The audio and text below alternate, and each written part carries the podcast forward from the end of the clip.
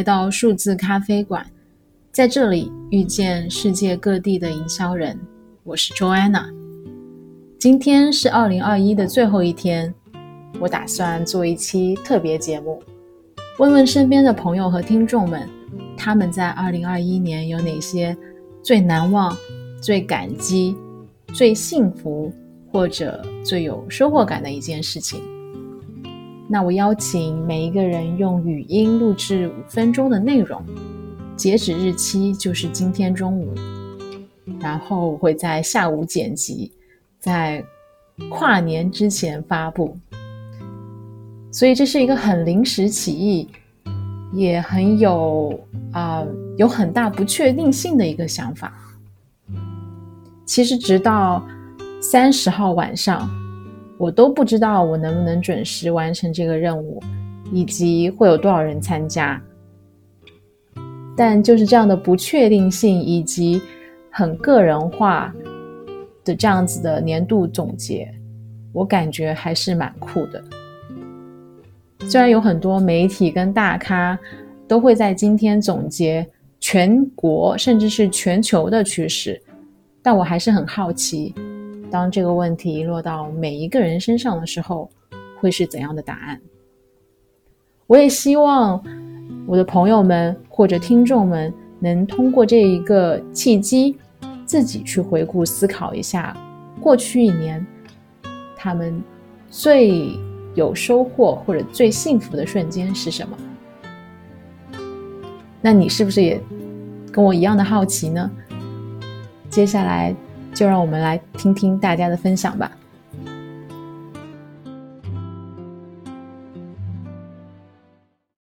大家好，我是 Adriana。过去的两年，我一直在香港一家广告公司工作，主要是帮助国内大小品牌进行出海社媒运营。但今年自从五月辞职以后，我就成了一个一直没有全职工作的无业游民。和家里人一起游历青海、甘肃、新疆、广西，然后为爱申请了荷兰的 Search Year Visa，飞到荷兰生活。后来又去了德国和美国去旅游。我的2021可以说是发生了人生巨大的转变。其实我说无业游民是骗你的，嘿嘿。实际上我本质还是一个打着三份 part time 的打工人。但其实三份 part time 也没有那么可怕。自由职业者最大的优势就是时间、地点和工作量非常的灵活，所以我才能够在辞职以后平均每个月至少去一个地方旅行。但最大的劣势就是收入非常不稳定，不稳定到有时候我赚的会比辞职钱还多。嘿嘿。虽然有的时候月薪其实要稍微低一些，但是鉴于我的时薪高了，我的硬成本低了，我的幸福指数高很多很多，所以我就觉得没没什么好计较的了。我很开心自己暂时脱离了内卷，但实际上我也是花了好长一段时间才从辞职前遇到的人事的一些 drama 还有 PUA 中中走出来。以前当这些事情发生在别人的身上的时候，我以为可能辞职快乐的玩耍一个月就忘记了，但实际上它发生在我自己身上的时候，我才知道原来深陷其中的人真的会看不清楚，原来这些事情真的是可以非常深刻的影响人对自己的认知，让我在自我怀疑和否定以及客观客观的认清现实之间反复的横跳。直到很长一段时间以后，当我重新发现自己的价值，我才终于愿意去肯定自己。所以，全世界的劳动者团结起来，拒绝 PUA 吧！总的来说，今年是一个跌宕起伏，但是是先抑后扬的一年。在经历各种变动的时候，人总是会感到焦虑不安。但我很开心自己能够主动的去接受这些变化，不管他们是好的还是不好的，我都会尝试用好的心态去看待。话是这么说，虽然当数字游民是很自由，但我还是能够希望找到全职工作，这样的话，我就能够在新的城市认识同事和朋友。最后，祝福我们都心想事成，快快乐乐吧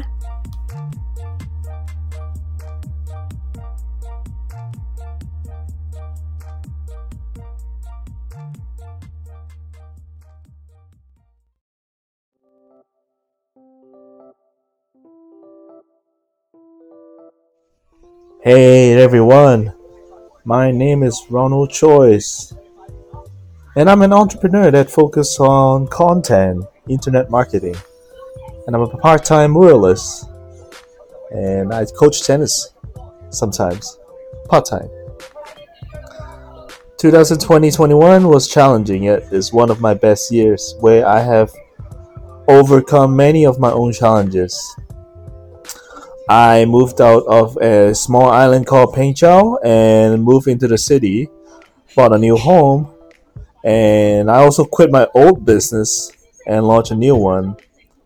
I ran a half marathon, then began coaching tennis. So I've also set for a meditation camp where I had first experienced a moment of spiritual awakening and where I had been finding that I'm closest to a being you can call God or ultimate universe, whatever, but I'm closest to that and I know where I'm going.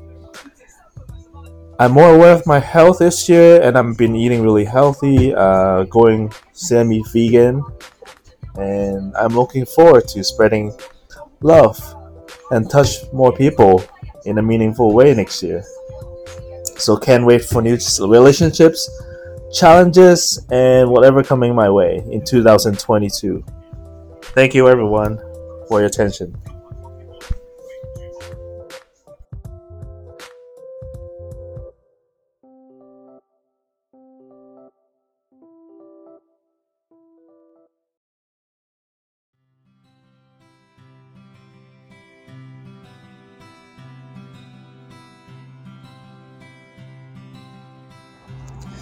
大家好，我是 Lance，一个沪漂三年多的公关人。比起身在教育行业、房地产行业等等的许多人来说，我或许是幸运的。总的来说，我的2021年大概可以说是重新调整生活的一年。这一年里，我经历了有史以来最长的待业期，体验了不用上班的快乐，到感觉快要没钱付房租的焦虑。我也完成了从 agency 到甲方的转变。经历了天天忙到接近凌晨，感觉身体要完的日子，也开启了按部就班生活，努力工作，准时下班的生活。另外，我还从衣食住住行都在市中心的都市白领，变成了通勤一小时前往郊区上班的上班族。这样的转变到底是好是坏，我也不能确定。只能说，大概是因为我的工作时间没有很长，所以我相信我的人生和职业发展都还是在走上坡路。三十五岁以后的职场生涯，就到时候再说吧。不过，另外一方面，我也确实感受到了自己的倦怠，那种要让工作尽善尽美的完美主义和拼劲，似乎早就已经被我留在了做实习生的日子里。上一代人那种伴随着整个国家经济迅速腾飞的向上的力量，似乎已经远去。高不可攀的房价和努力不一定有用的现实令我沮丧。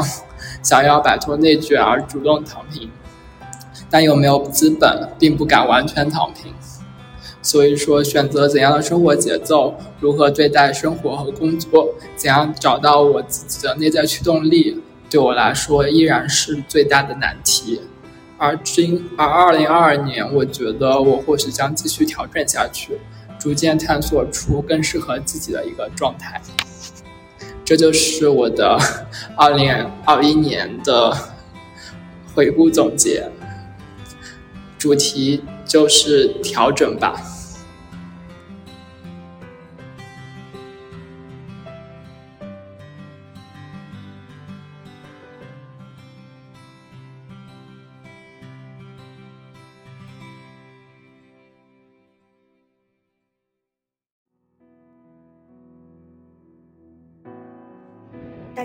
我是安娜。这一年，我的分享和总结就是，不管经历了好和坏的事情，都是值得被记录的。那我想分享的就是一个最忐忑的经历。二零二一年年中的时候呢，因为我的同事的一个误操作，不小心就把我们重要的一个客户的社交媒体的账号给封锁了。然后经历了整整两个月的焦虑、不安、低落、放弃，直到转机，然后又重新恢复，皆大欢喜。虽然中间折损了许多时间成本和情绪成本，但是客户在过程中也看到了我们处理问题的态度。然后这个事情教会我的一个人生道理，就是我们在生活的过程中一定会遇到一些啊不想经历的事情，shit things always happen。但是在这些事情当中，不要太自责，保持良好的睡眠和精神状态，站起来还是一条好汉。希望大家二零二二年都保持乐观积极，还有对未来充满希望。呃，一切的事情都会变好的。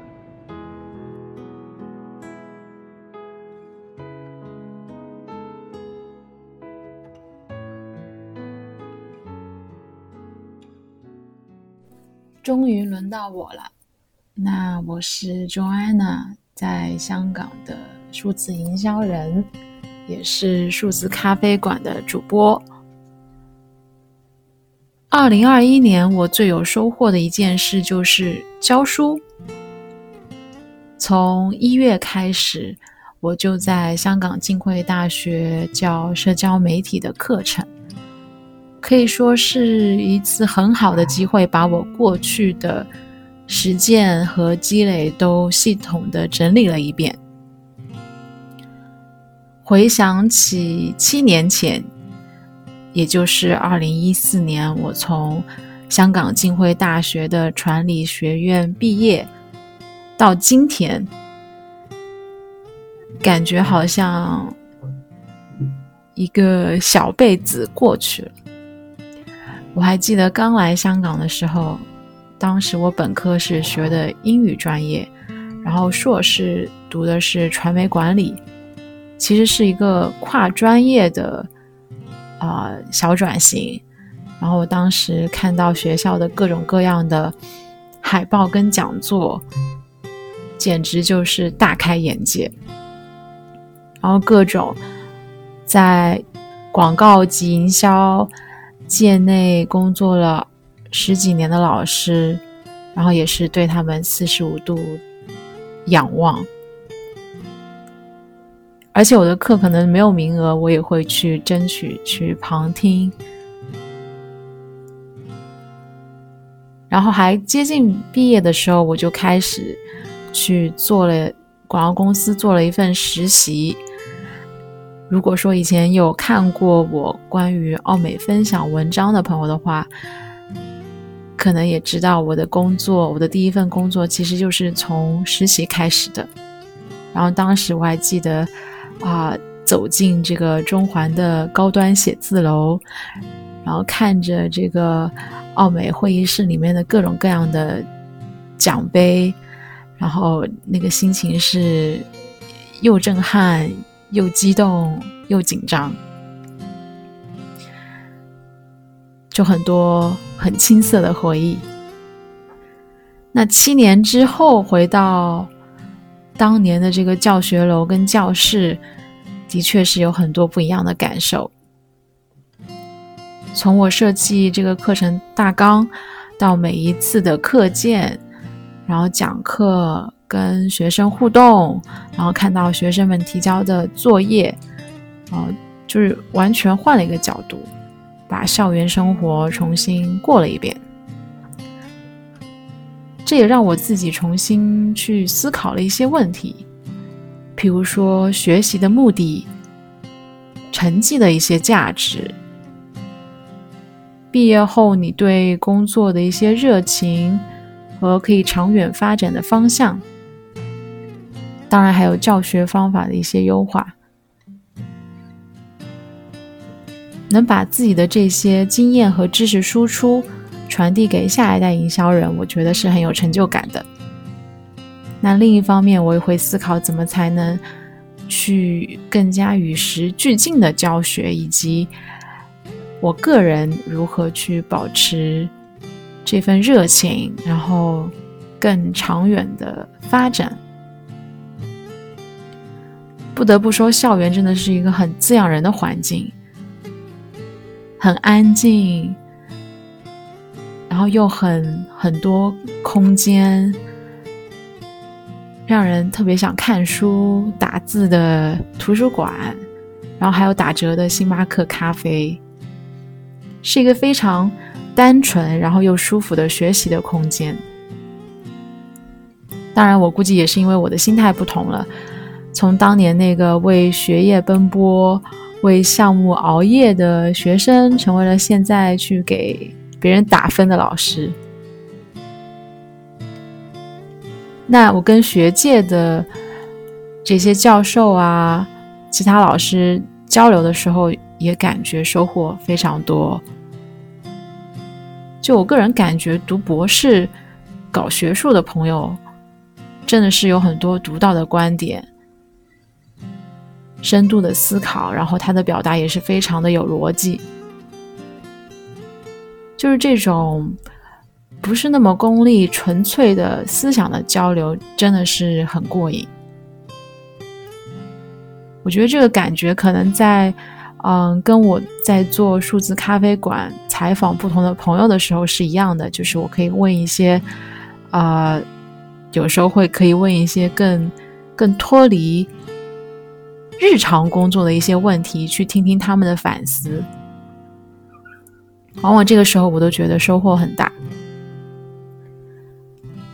那新的一年，如果可以的话，我也希望大家都能有机会去回一下学校，尤其是像我一样工作了五到十年的人，就是有点麻木的打工人们、社会人们。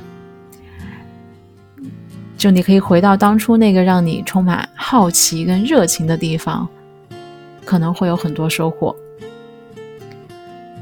那我也希望二零二二年我的行动能尽可能的赶上我的想法，敢于尝试，敢于失败。最后祝大家新年快乐，二零二二年心想事成。那就这样了。拜拜。